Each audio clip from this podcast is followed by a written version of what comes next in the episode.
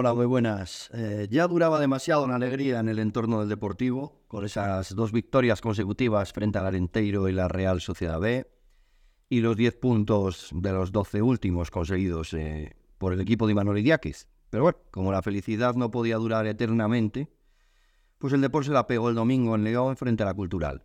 Un mal partido que vino a confirmar la pobre primera vuelta del equipo coruñés, con solo 29 puntos de 57 posibles y a 10 puntos eh, del nuevo líder, la Ponferradina, que precisamente visita Riazor este domingo. Soy Israel Zautúa y vamos a charlar un poco sobre la actualidad blanquiazul con mis compañeros Eder Pereira. Hola, buenas tardes. Y Celtia Regueiro. Hola, ¿qué tal? ¿Qué tal? Bueno, ¿qué os pareció el partido en el Reino de León?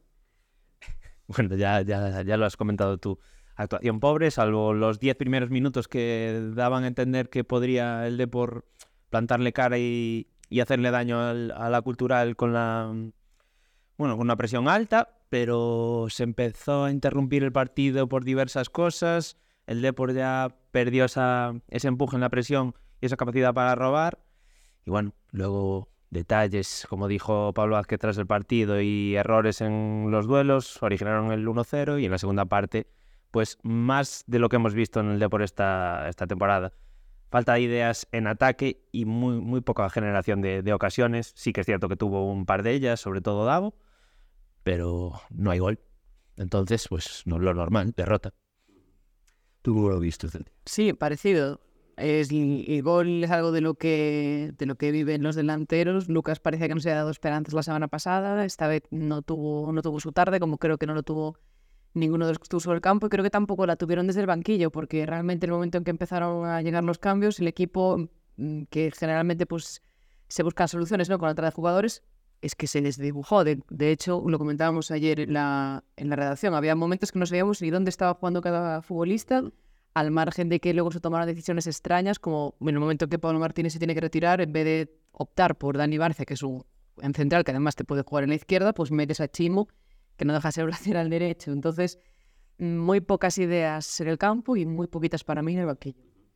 Eso es precisamente lo que os iba a preguntar, porque claro, aquí es muy fácil, eh, comentaba eh, Eder, que, que decía Pablo Vázquez en rueda de prensa, que pequeños detalles condicionaron, que es verdad, claro, pero pequeños detalles, mm, mm, me refiero que al final vienen propiciados por el propio banquillo, o sea, porque es verdad que el equipo empieza bien, bueno, empieza bien, pero ya se empiezan a, apreciar esos pequeños desajustes defensivos que siempre hay, esos pequeños despistes, ya París no estaba muy entonado, Valenciaga estaba, estaba sufriendo precisamente por su banda con, con Calderón, pero eh, llega esa, esa lesión de Pablo Martínez, bueno, esa lesión, ese, ese golpe, esa, eh, ese golpe en la cabeza que le, obliga a, retirarse. Vale, es cierto que eso no cuentas con ello, te condiciona el partido, pero como comentabas desde ya, eh, no sé, podía haber metido a Dani Barcia, al final mete a Chimo, con lo cual ya tienes que cambiar, poner a Chimo a central derecho, tiene que mandar a Pablo Vázquez de central izquierdo. No sé, ¿no habría sido más fácil a lo mejor retrasar a Jaime?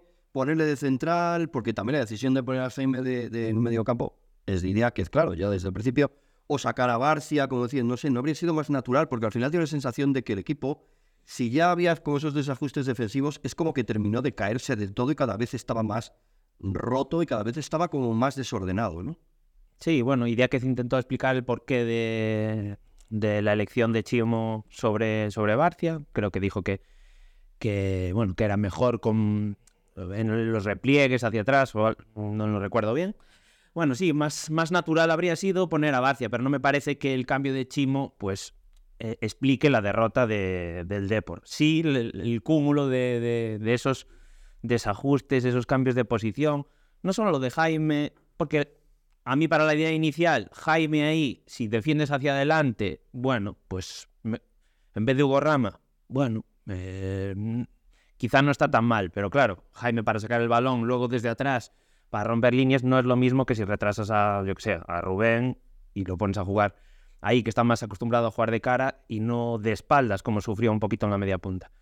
Pero bueno, eh, sí que es cierto que esos cambios de posición que dice, sobre todo, a mí me parece más evidente lo que pasó en la segunda parte, como decía Celtia, que fue una, un poco una revolución. De hecho, creo que cuando mejor estaba el Depor, o al menos cuando Mella había dado otro aire al equipo y estaba eh, el Depor estaba inclinando un poco el campo, lo cambió, cambió a Mella del extremo derecho a carrilero, se perdió ahí un poco del empuje, cambiaron otras piezas y no parecía que hubiera un plan. eh, los jugadores no, no veía yo que, que supieran la forma de hacer llegar el balón a, a- a zonas cercanas de, de la portería de, de la cultural.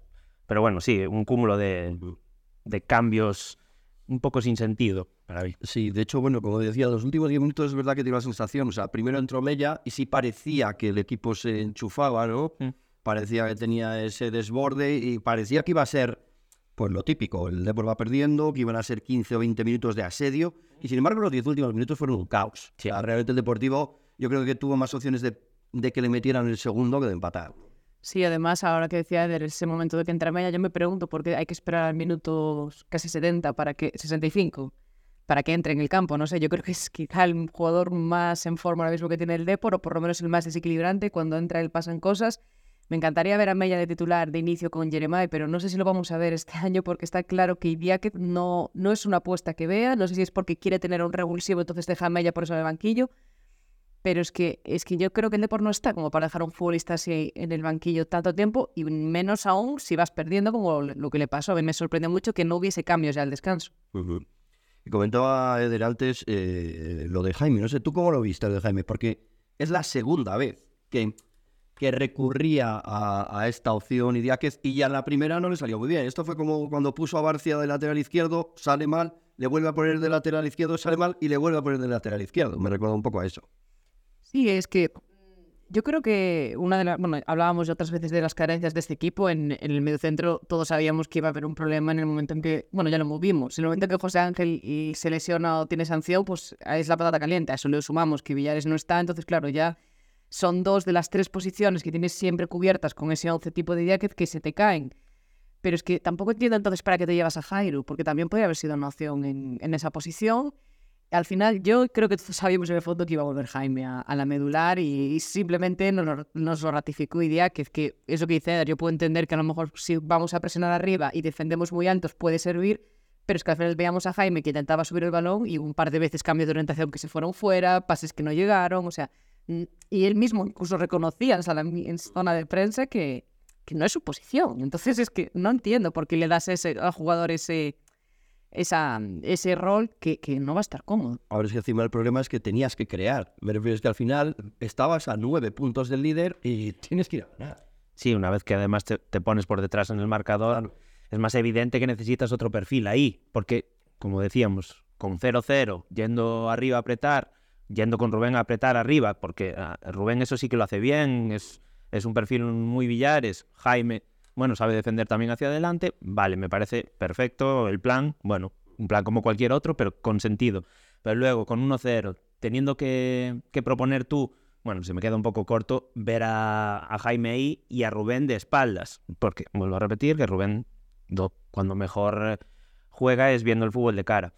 Pero bueno, tampoco estoy tan de acuerdo que saliera mal el experimento de Jaime en Tarazona. Sí que en este mm, creo que peor, pero en Tarazona no lo vi yo tan mal como... como... Y eso que marcó, ¿no? Sí, marcó, bueno, pero eso es, eso circunstancial. Yo creo que lo hizo para no es su posición, lo hizo decentemente bien. Pero bueno, esta vez sí, peor. Eh, ya sabéis que no soy el mayor fan de Hugo Rama, pero bueno, a ver, con, con 1-0 por debajo, pues igual hay que buscar otras opciones.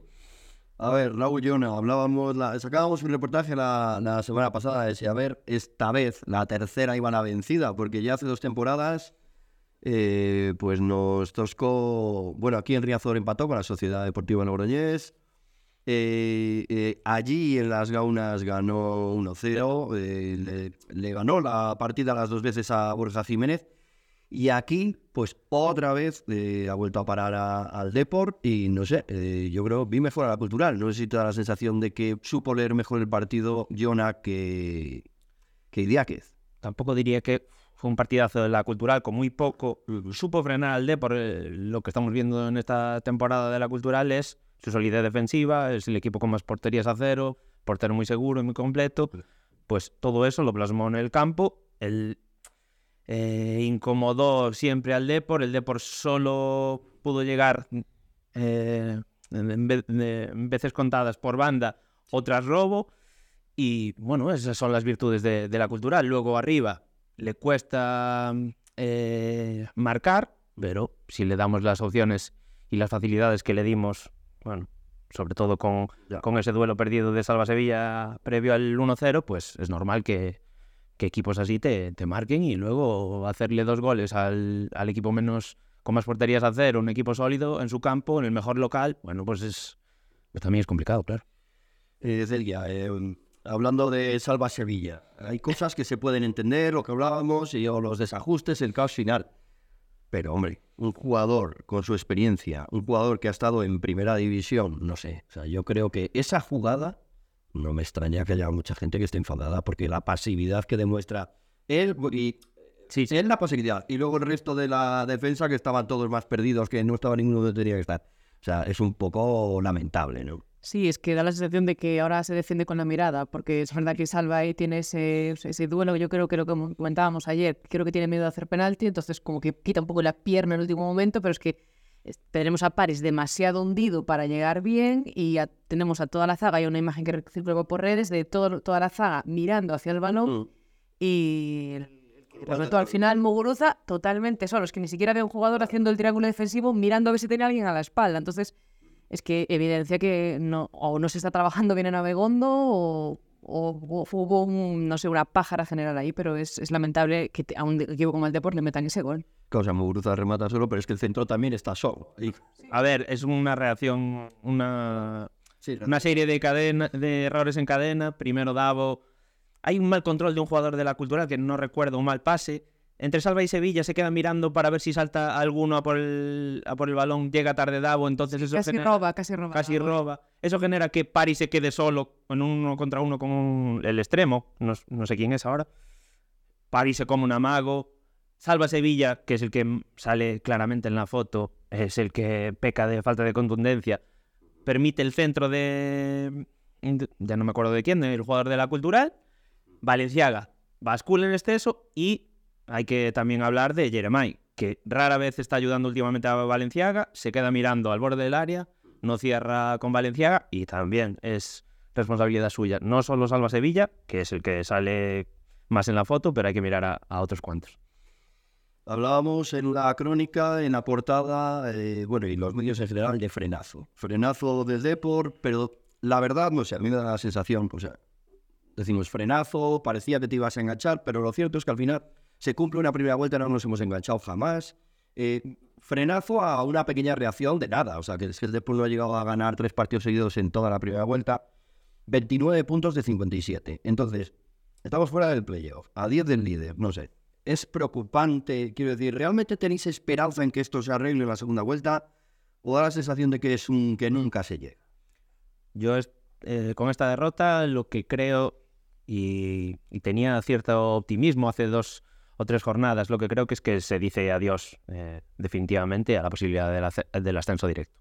Estás a 10 puntos, la distancia más amplia de, de toda la temporada, pero no solo a 10 puntos con, con uno, que si estuviera uno suelto, Ya. bueno, pero estás a 9 del segundo, a 8 del tercero, tienen que pinchar mucho y tú hacer una segunda vuelta espectacular, increíble, para poder llegar. Porque si queréis, luego os digo algunos datos de las vueltas de mm, en los dos años que lleva Primera Federación y el Depor necesita un milagro para... Pues sí, es que tiene que hacer casi 50 puntos. Y es- A ver, es que De 57 la, la mejor, la mejor vuelta en estos dos años y medio de, ter- de Primera Federación es la del Castellón, que es ahora, con 46 puntos. El Depor tiene eh, 29 y los cuatro eh, equipos que han logrado ascender directo en estos dos últimos años son el, el Racing de Santander, que lo logró con... eh, espera, que lo tengo por aquí. Lo logró con... Sí, sí, con 82, luego el Racing de Ferrol con 75, el Andorra con 71 y el Moravita con 69. Es decir, es que el Depor la mejor vuelta que hizo fue con, con Borja, que hizo 43 puntos. Y esos, ni la mejor vuelta de Borja mejoraría los, al- a los Depor de las dos últimas temporadas. te dejaría con 72 puntos. Es que, que es que es muy difícil porque la proyección de ahora de los de los primeros es de 78 puntos del, de la Ponferradina, pero es que del Z Fortuna es- está cercano, el- la Cultural igual. eh, lo veo casi imposible el, el ascenso directo. Así que, playoff. ¿Y tú, Celtia, cómo afrontas esta segunda vuelta?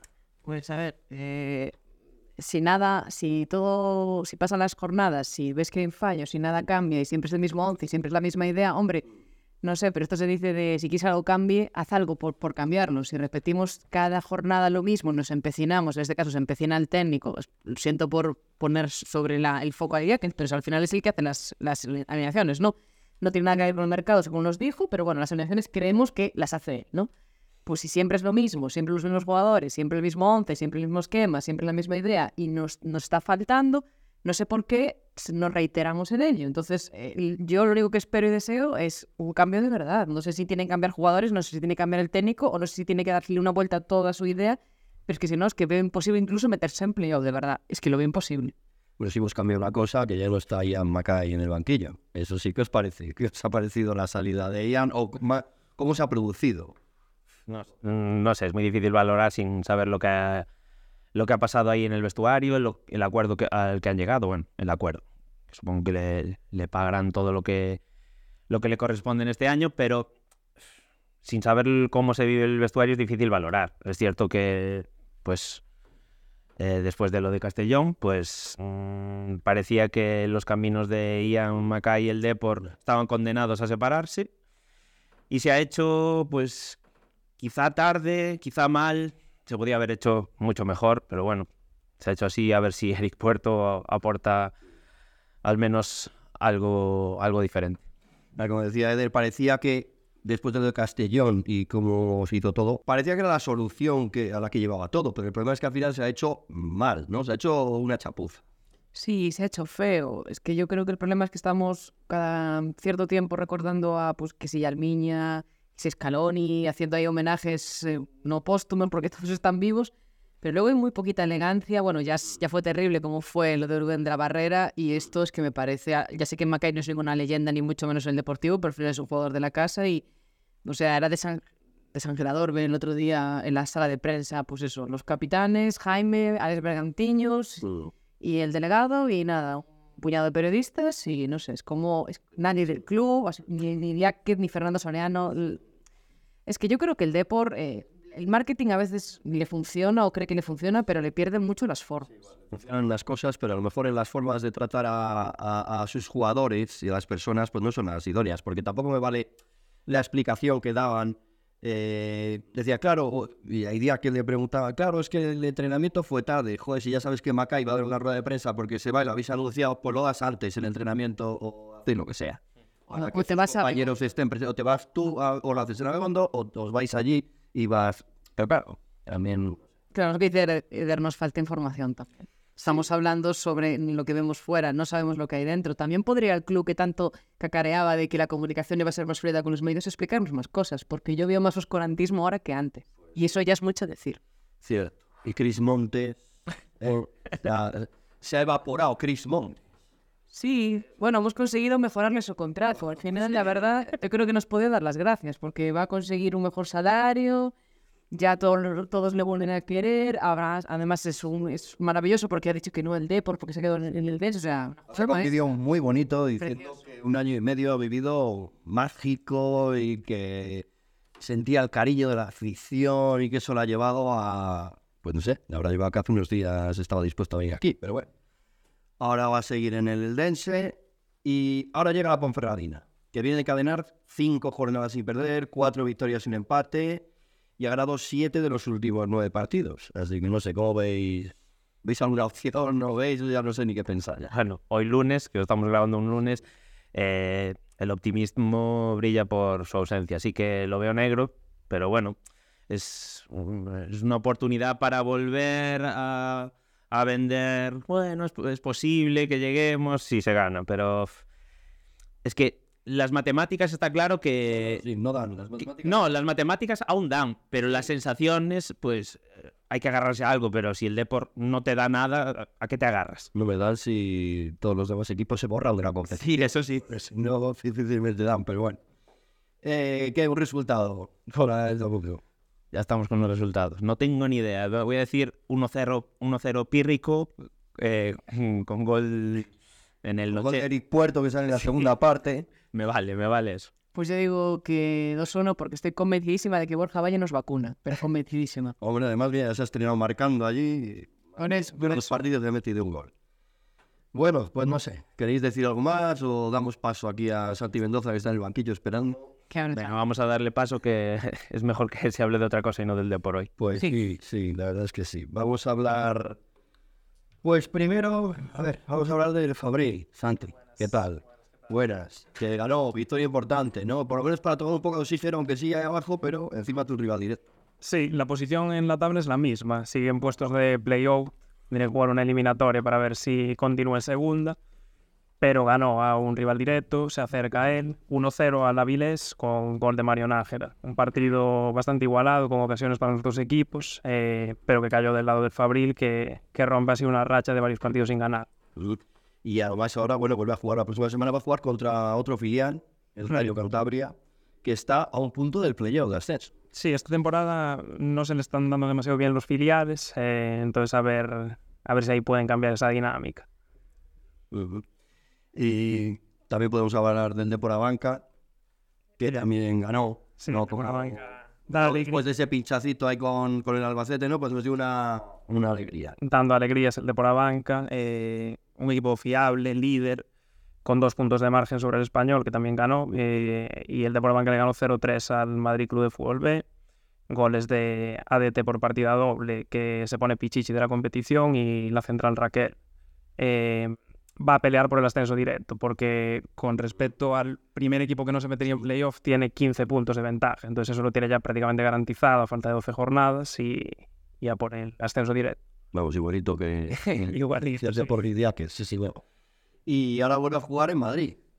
Sí, contra el Atlético B, eh, otro filial. eh, en este caso sí que sí que se le están dando bastante bien los filiales, solo empató en Abegondo contra el Barça B, que, que es muy buen equipo, y, y a ver si continúa eh, la buena dinámica. Ok. Y traes algo más ahí que contar, a ver. Sí, sí, siempre hay, siempre hay de categorías más bajas, como por ejemplo Tercera Federación, donde el Bergantiños continúa líder. eh, le ganó 1-2 al Somozas, remontando en el tramo final, y mantiene a raya al segundo final del CEL, el Gran Peña, que lleva siete victorias consecutivas. Luego empataron, eh, perdón, empató el Arteixo y cayeron Silva, Betanzos y Payo Saco. No fue en ese sentido una buena jornada. Eh, en la división de honor juvenil, el Deporte Manuel Pablo le ganó al Beriña y, se acerca al Celta, contra el que jugará el día 28, eh, el día que hay el partido entre el Celta B y el Depor. También se jugará en Abegondo el, el derby de juveniles. Y por último, preferente, pues hubo un Santirso Sofán que, que venció el Santirso por 2 a 0, se coloca un punto del ascenso. El Montañeros logró un buen punto ante el Noya y, y también está en la zona alta. Y, y el Victoria empató en casa con Aspontes y, y sigue ahí sin dar salido del descenso. Pues no sé, algo más. Nada más. O pasamos aquí a, Al baloncesto. a- a- a- bueno, baloncesto. A, a Onoso Deporte. Baloncesto y más cosas. Que están aquí Chali, Chalinovo y Pablo Zavalla. Pero lógicamente, la el notición del fin de semana pues fue el de claro. Sin duda. Partido histórico. Sí, se puede calificar así, pero la historia hay que hacerla ganando ese partido para que se han clasificado, que es la Copa de la Copa Princesa de Asturias, Sí, seguramente llamada Copa Príncipe de Asturias. Y nada, que llegaba la jornada final de la primera vuelta, eh, no dependiendo de sí mismo, porque tenía, de lo que contamos la semana pasada, tenía diferencial de puntos a favor y en contra eh, ligeramente eh, menor que el de Burgos, porque estaba empatado a, a victorias. Leima cumplió casa con Merilla, ganando eh, 16, y Burgos, la sorpresa, perdió en casa y bien, además, iba a perder faltando tres minutos para casi de 20 con el Betis, con lo cual ya no, no hizo falta hacer numeritos, ganando ya se mete. Y va a ser la Copa contra Estudiantes en, en el Wizzing Center, ya confirmado, lo que no está confirmado es día que puede ser 26 o 27 este mes. Sí, sí, el último fin de semana de enero y partidazo. Pronto contaremos un poquito de historia de, en papel, uh, que la gente tiene que leer un poquito más. Hombre, sí, hay que leer siempre viene bien. y contaremos un poquito la historia, que es una historia complicadilla para el que juega fuera de casa en la Copa de De todas maneras, siendo optimistas, yo creo que hay que recordar que este año Lima ganó Magariños. ¿no? Sí, sí. Hace nada, exacto. Y, y yo creo que en tres temporadas que lleva estudiantes en Leboro le hemos ganado, bueno, me apropio un poco del plural aquí, me vengo arriba, soy un poco oportunista, ¿no? Le hemos ganado dos partidos. Es. partidos de ahí de, de Madrid fueron rellenos. Cambia el escenario porque hasta ahora se ha jugado en, el, Hmm. en la nevera del Magariños, que es mucho más pequeño, y se lo van a llevar al wifi. Entonces no sé qué. Un concierto ahí ¿eh? de banda de rock ¿eh? en el Wizzing, que es Lame, ¿eh? espectacular. Preparados para saltar el río. Bueno, yo creo que está más preparado que nunca este equipo. Chali lo ve todos los fines de semana, pero 13 victorias, 4 derrotas. es un equipazo. ¿no? toda la temporada es, es un equipazo que, que puede ganar a cualquiera. Y a un partido sobre todo. Y cuando juegas fuera de casa, a lo mejor es cierto que, ya digo, que eh, pronto en papel se sabrá eh, cómo le ha ido a los visitantes, que no nada bien. Pero bueno, que el jugar para un club como estudiantes, a lo mejor el hecho de jugar en casa y jugar un título contra un equipo que ya te ha ganado, la presión la va a tener estudiantes. Para nosotros es un premio con el que seguramente a lo mejor no se contaba. No estaba ante los Y que es un premio, Chali, si no me equivoco, que te da derecho a factor de pista en todos los playoffs, aunque es un premio devaluado porque solo hay una ronda de playoffs en la que haya factor pista, ¿no? Porque luego hay Final Four y tal. Es decir, independientemente de cómo se clasifique el Leima para playoffs, va a ser eh, va a tener factor pista si gana la Copa Princesa. Claro, claro, es que es un premio un poco devaluado, ¿eh? Pero bueno. Bueno, más segundo, pero va, Pero que está apretado. va a un partido de, de estudiantes. Bueno, y que ojalá no haya que jugar playoffs, claro, porque esto es otra película, aún queda mucho. ¿no? Queda mucho, pero bueno, eh, se- con estos primerazos se puede soñar, ¿no? Más que nunca. Que, sí, sí, que en papel también veremos eh, cuántos campeones y finalistas de Copa de, de- bueno, eh, sea la Copa de la Reina por otra historia eh, han subido a final de temporada, Hmm. que son unos cuantos. ¿eh? A ver, es son estadísticas que no siempre son fiables, pero bueno, que puede también ser un indicativo de cómo van las temporadas, las segundas partes de, de temporada después de la Copa, porque hay realmente sé muchos equipos, muchas parejas de pues bajo la Copa que han acabado subiendo. Mucho vamos a tener que leer. Sí, Hay que leer, sí. Hay que leer, hay que estar toda la semana leyendo. Hay, hay reportajes del Neiva. papel además. Sí, señor. Por supuesto. ¿Qué, ¿Queréis pasar a hablar del liceo que, que- no, o seguimos hablando del Neiva? No, podemos hablar de otras cosas, por ejemplo, del CRAT, Ah, bueno, vamos por el que eh, le ganó ajustadito al líder 52-5. Es líder de la Liga Iberdrola o División de Honor. Está prácticamente clasificado ya para, para los playoffs por el título cuando quedan dos jornadas. O, o sea, aquí está muy bien. El equipo también está muy bien. Debutó la nueva. Tal. Esperanza Cooper, sí. Esto. Y bien, va bien. eh, Yo creo que son tres temporadas ya sin jugar playoffs, entonces, bueno, es un paso adelante. sí, no solo sin jugar playoffs. Hmm. Un par de temporadas salvándose. En la última jornada. Sí, sí, sí.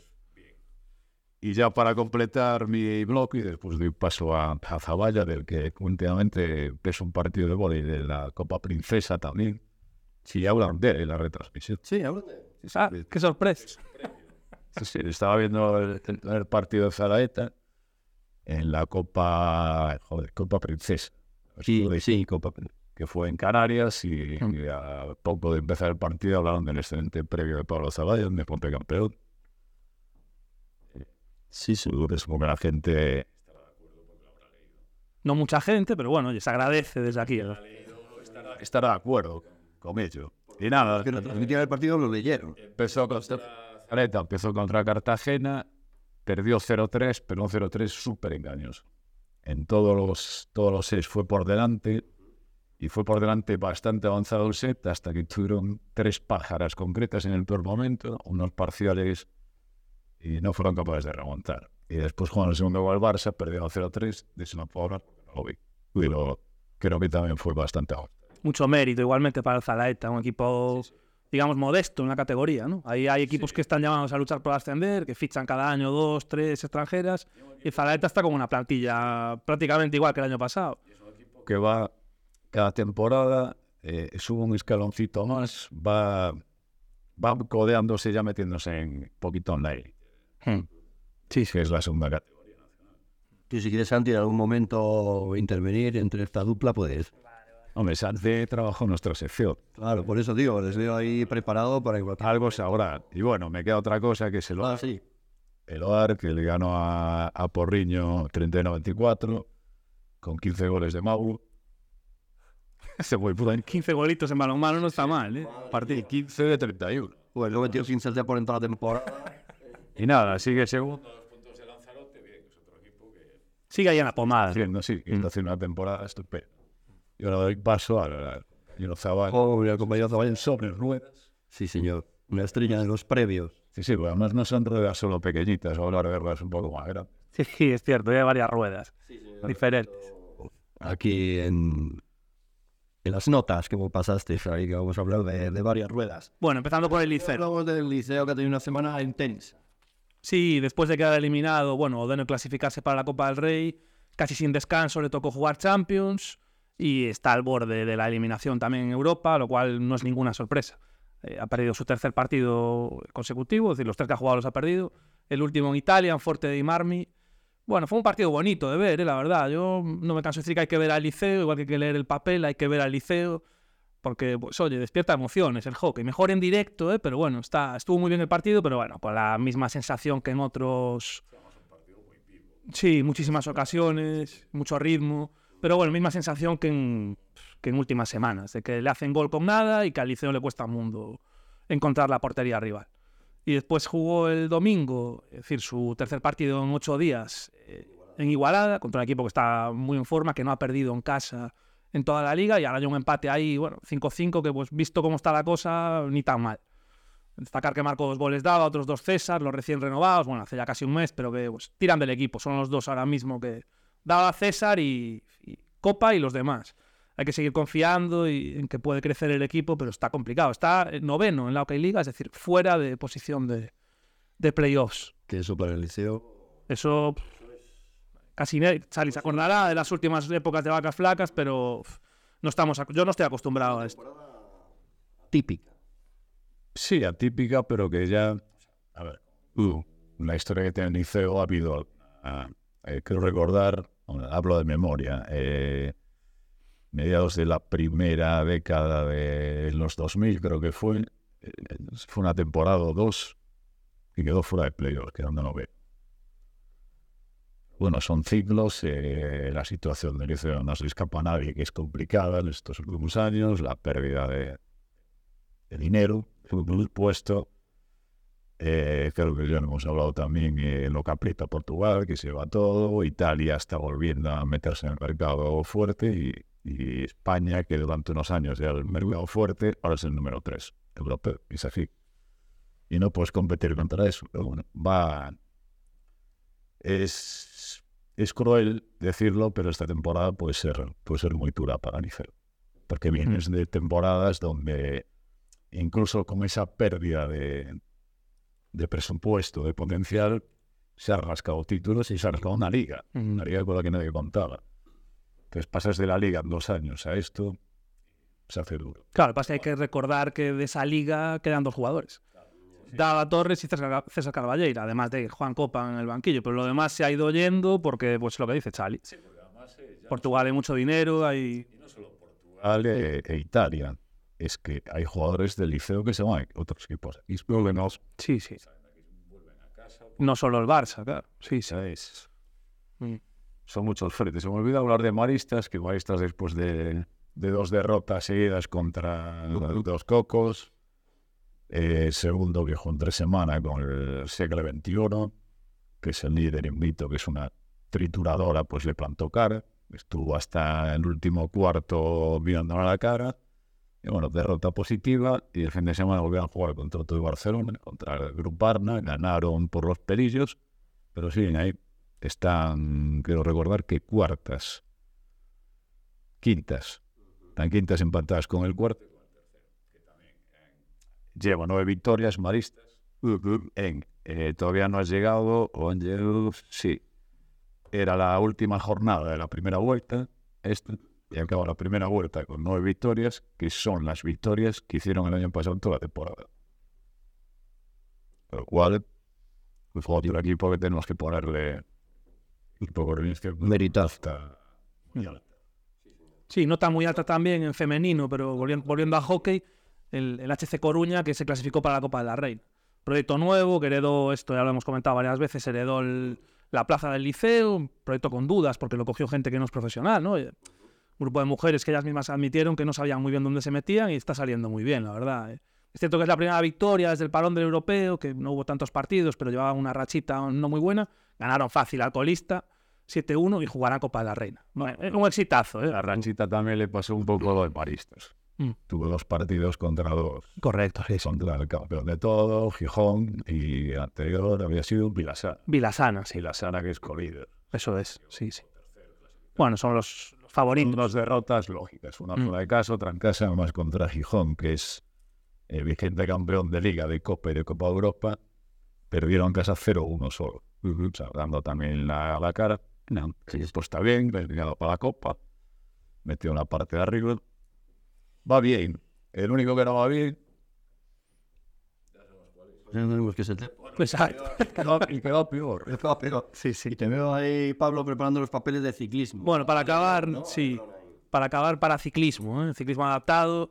Eh, es una noticia de, de la madrugada del lunes. Damián Ramos, coruñés, ha sido, bueno, se proclamó campeón contra el en la Copa del Mundo en Adelaida, prueba clasificatoria para los Juegos eh, Paralímpicos de París. Y mucho ojo eh, con Damián, que ya fue campeón de Europa el año pasado, creo que ha sido cuarto en el Campeonato del Mundo, ahora es- gana una prueba de la Copa del Mundo, es decir, está en esos números de poder llevarse una medalla en París. Y aquí estamos muy al loro siempre de todo deportista coruñés que lo haga bien. ¿eh? Y este tío, la verdad es que ha ganado la prueba contra reloj con una distancia muy importante. Estoy viendo aquí, ¿no? La chuleta, pero casi medio minuto al segundo. Es decir, va a estar ahí, ¿eh? Sí, tiene toda la pinta. Sí, señor. ¿Algo más? Bueno, hay muchas cosas más, pero hay que ya cerrar, ¿eh? Venga, hay que ir cerrando. De manera. Porque nos tenemos que poner a hacer los dos reportajes que ha dicho Charlie, hay que hacer. Hay que hacer lo que sea. Ya que se da ahora lo que hablábamos hace unos segundos de que el peor Es el es- son el- los dos que más gloria han dado a la ciudad, que son el Depor y el Liceo. Los que peor. Pues sí, efectivamente. No pero si queréis emoción, No, lo bueno es que tenemos cuando los dos principales de la ciudad están mal, por lo menos tenemos otras alegrías. queréis disfrutar de buen juego, veis el de. Hay que ir, ¿eh? Yo siendo oportunista y tal, pero hay que ir a- al Leima. ¿eh? Yo, lo, lo pidió Epifanio, bueno, lo pide cada semana en la, la rueda de prensa previa que, que hace el club, pero yo estoy, vamos, o sea, muy en ese barco en que hay que ir y hay que llenar Riazor y hay que gritar, nada más. De historia. Claro, Además es, no es que ganes muchos partidos, que seas segundo. es que da gusto verlos jugar. Claro, ver al Depor, que ves ahí por esto los fines de semana, divertido, ameno, dinámico. Sí, señor. ¿eh? Ahí. Ahí, Hay que ver. Muy bien. Pues, ¿Algo más, Santi? ¿Quieres decir algo? hagamos historia. Tú desde la historia del liceo de hace 20 años no podías hablar. Desde- O sea, pero bueno, también animo a ir a ver al Deporabanca que tiene que, que conseguir el ascenso. Pues también, también. Aquí animamos a ver a todos y, y nada. A ver si el próximo fin de semana hablamos de, de que aparte del Neymar, de, del Depor a Banca, del Fabri, también gana el Depor y el Liceo.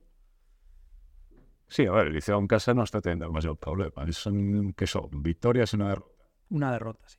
Viene el Calafel, que es rival directo, pero todos son rivales directos. ¿eh? No, no lo he comentado, pero estando noveno está a cuatro puntos del tercero, quiero decir. Hay un saco de equipos ahí luchando por playoffs que vas, bueno, va- prácticamente va a ser hasta el final. Este Esa lucha. no tiene ese paralelismo con el Depor de los últimos años de, de fuera ser un desastriño.